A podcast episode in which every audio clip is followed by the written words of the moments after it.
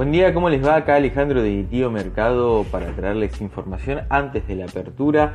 Eh, estamos hoy, es lunes 22 de junio, empezó el invierno y las bolsas están abriendo o están mixtas en realidad. Estamos con los futuros del S&P 500 en 0,73% en verde, el Nasdaq de refugio eh, 0,76, donde estamos viendo que eh, digamos tiene mayor ponderación el Nasdaq, ahora perdió los 10.000 y el Dow Jones en 0,63%, que nos interesa, bueno, cómo cerraron las bolsas en Asia para despertarnos un poquito con esa información.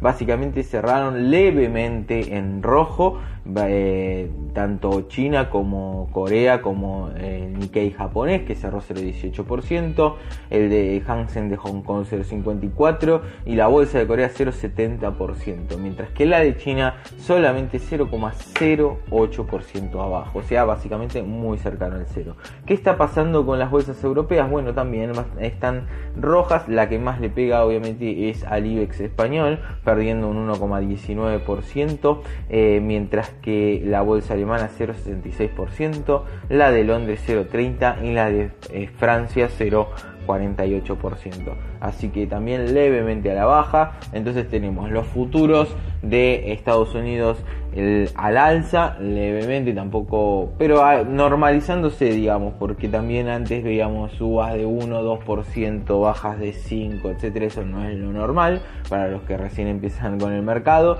Estas subas así de a poco de 0,77% es una muy buena suba, así que pero bueno, siempre acordándonos, estamos en medio de una pandemia donde ah, bueno, parte de las noticias es que el aumento de casos sigue siendo eh, digamos, tapa de, noticias en todos los países. Empezamos nuevamente la ronda en los países asiáticos, aumento en los casos eh, de China por este rebrote que hubo en Pekín, este mercado de, comida, digamos, y que, bueno, eh, rápidamente los chinos salieron a testear, están testeando, bueno, lo que no se testeó casi en todos los países latinoamericanos, lo testean ellos por día, así que y ahí parece que le han puesto como un freno al el desarrollo, al brote.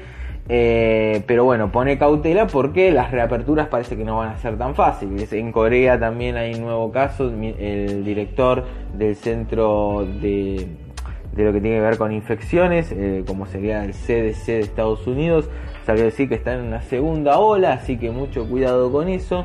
Vamos a ver, países asiáticos eh, en la primera ola, para decirlo de alguna manera, fueron los que primero se fueron afectados. Casi un mes después teníamos el virus fuertemente en Europa. Así que mucho cuidado porque Europa empezó su reapertura entre esta, la semana pasada, la anterior, están empezando a abrir fronteras uno de los temas importantes. España, por ejemplo, está, está abriendo fronteras sin demasiados controles, o sea, en la buena fe de los países con los cuales está abriendo estas fronteras, como Francia, Inglaterra. Así que mucho cuidado, mucho cuidado con Italia, está bien casos de rebrotes. Los vamos a tener seguramente, ¿eh? hay que ver cómo se controlan, porque yo no, descarto que no se generen rebrotes. Si no se generan rebrotes, creo que sería alguna noticia muy positiva. Digamos, sería el famoso cisne negro positivo, ¿no? Eh, si no se generan rebrotes, porque digamos, abrieron la economía, se empezó a normalizar todo y no hubo el efecto esperado. El problema sería que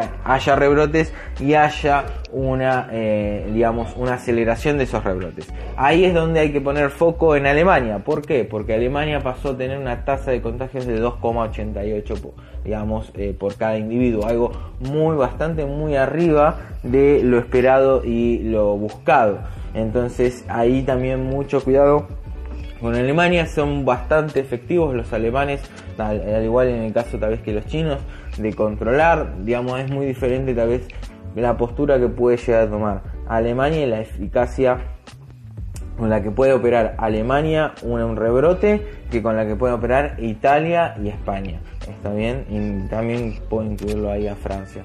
Así que mucho cuidado con eso. Eh, después que tuvimos, bueno, importante, ayer eh, a la noche estábamos viendo el oro, nos alarmábamos un poquito porque ahora están los, futuros arriba de 1769, estuvieron 1755 hace un ratito atrás, eh, pero bueno, en este caso ya estamos en 1770, un aumento de eh, valor del oro. ¿Qué nos está implicando esto? Valor refugio.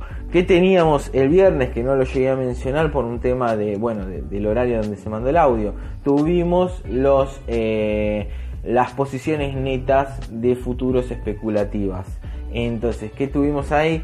Nuevamente el Standard Poor's sigue dando posiciones netas negativas, alrededor de 300.000 contratos em, en negativo, o sea, en corto, en el Nasdaq positivo, pero bajando un poquito, también creo que estaba alrededor de 10-12 contratos, eso lo van a ver en el informe semanal. Eh, así que ojo ahí porque seguimos eh, en una situación donde hay bastante especulación a la baja en el S&P, o sea, no le tienen, llega un momento, está en un punto donde se ve que no le tienen mucha confianza de pueda romper. ¿Qué buscamos en el S&P 500? Una ruptura obviamente de los 3250. Estamos cerca de los más cerca de los 3.000 que los 3.250. Y ahora tenemos el oro que está rompiendo al alza. Así que muy atentos también con los bonos de Estados Unidos, muy muy atentos. Estamos viendo una baja de la yield del bono de 10 años de 2,40%. Es bastante, está ubicándose en 0,68 2, o sea, la tasa de retorno. ¿Por qué baja la yield? Porque hay un aumento de la demanda de los bonos, si quieren verlo de esa manera, hay un aumento de la demanda de los bonos a 10 años por eh, resguardo de valor, o sea, resguardo, refugio, está bien, aumenta la demanda, sube el precio del bono, baja la rentabilidad del bono. O sea, por eso lo que estamos viendo es una baja de la tasa. Así que baja de tasa de bono Estados Unidos, aumento del oro en los futuros del oro. Así que cuidado con el verde de la bolsa. Simplemente eso. Así que bueno, les mando un saludo muy grande y vamos hablando durante la rueda. Chao, chao.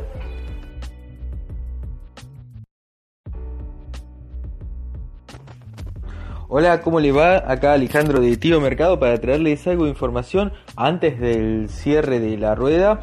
Bueno, lo que estamos viendo es uh, los índices de Estados Unidos al alza, aproximadamente un 0,6, 0,7%, excepto el Nasdaq que está un 1% arriba, así que mostrando lo que es normal para el Nasdaq con mayor usualmente volatilidad y teniendo unas ganancias más fuertes. Acuérdense, seguimos teniendo, disculpen que sea repetitivo, pero nos gusta, digamos, remarcar y aparte hay gente nueva, el público se renueva. El Nasdaq, eh, el sector tecnológico y el sector de salud están siendo sectores de refugio y lo que estamos viendo, el mercado es un mercado que tiene una recuperación, mercado hablo, en B corta, una recuperación donde fue a romper los 3.000 puntos del S&P, por ejemplo, ahora está en 3.120, donde hizo un throwback a la MA de 200, a la media móvil de 200, a los 3.000 puntos, estuvo ahí jugando un poco, 2.900 y pico, 2.930, y salió nuevamente ahora para arriba para buscar los, los 3.250. Entonces, ¿qué sucede? Lo que estamos viendo es que la economía, los datos de la economía no son tan coincidentes. Hemos visto ahora un par de datos la semana pasada, la anterior, con algunas recomposiciones. Mañana, mañana muy atentos a los PMI de servicios y manufactureros a la mañana, tipo 11 de la mañana, vamos a tener esos datos, así que muy atentos a ver si se mantiene esa recuperación. Así que muy atentos a eso.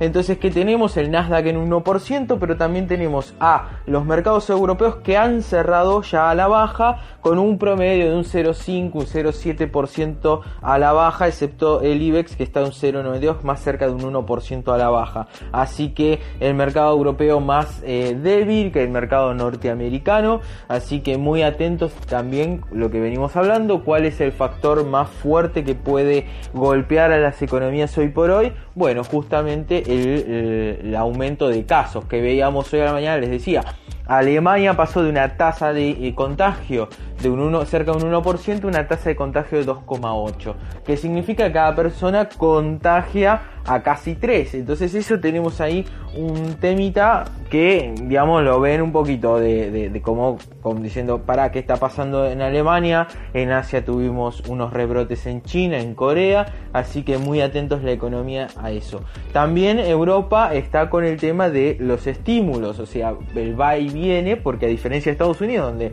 la Fed va básicamente es todo un mismo gobierno, en Europa vos tenés diferentes economías y diferentes intereses dentro de la Unión Europea. Entonces los paquetes de estímulo lo aprueba el Congreso Europeo y ese Congreso, bueno, ahí tenéis economías por ejemplo las de Noruega, Dinamarca, Suecia, un poco que estaban eh, oponiéndose a un paquete de estímulos que terminaba beneficiando a España e Italia de manera más, eh, digamos, con una ponderación mayor, que son las economías más golpeadas. Entonces, ojo ahí también porque no es tan simple la inyección de dinero en Europa como en Estados Unidos, o sea, no es tan directa, sino que tiene que pasar por un par de eh, etapas posteriores y ahí eh, tuvimos una recuperación muy grande de, los índices de Europa con el rumor de un paquete muy fuerte, un paquete que iba a ser de 750 mil millones de euros, pero que no estaba aprobado. Entonces, ¿ahora qué pasa? Cualquier noticia o cualquier cuestión donde se pueda trabar este paquete impacta obviamente en el mercado europeo. Así que tenemos eso básicamente. Eh, ¿Cómo está el oro? Bueno, el oro está en 1770 aproximadamente. Los futuros estamos viendo. O sea, se mantuvo en la misma zona, pero rompió sí la barrera de los 1750 dólares, que es la que tenemos obviamente como una, teníamos una resistencia. Sin embargo, no. A ver, si mañana continúa subiendo, ya tenemos habilitado obviamente irse a máximo podemos vamos a poder ver algún throwback que si si vemos una ruptura máximo, supongamos, llega a 1800, vemos un throwback a la zona nuevamente de 1750 y vuelve a salir, ahí estamos habilitando ya algo bastante, eh, digamos, un alza importante. Igual hoy le estamos basando en el mapa semanal algunos indicadores, algunos ratios que vemos importante para que siga, como por ejemplo el índice cobre sobre oro. Está bien que estamos empezando a seguir a ver cómo el cobre eh, más ligado a la manufactura, a, digamos a, los cables,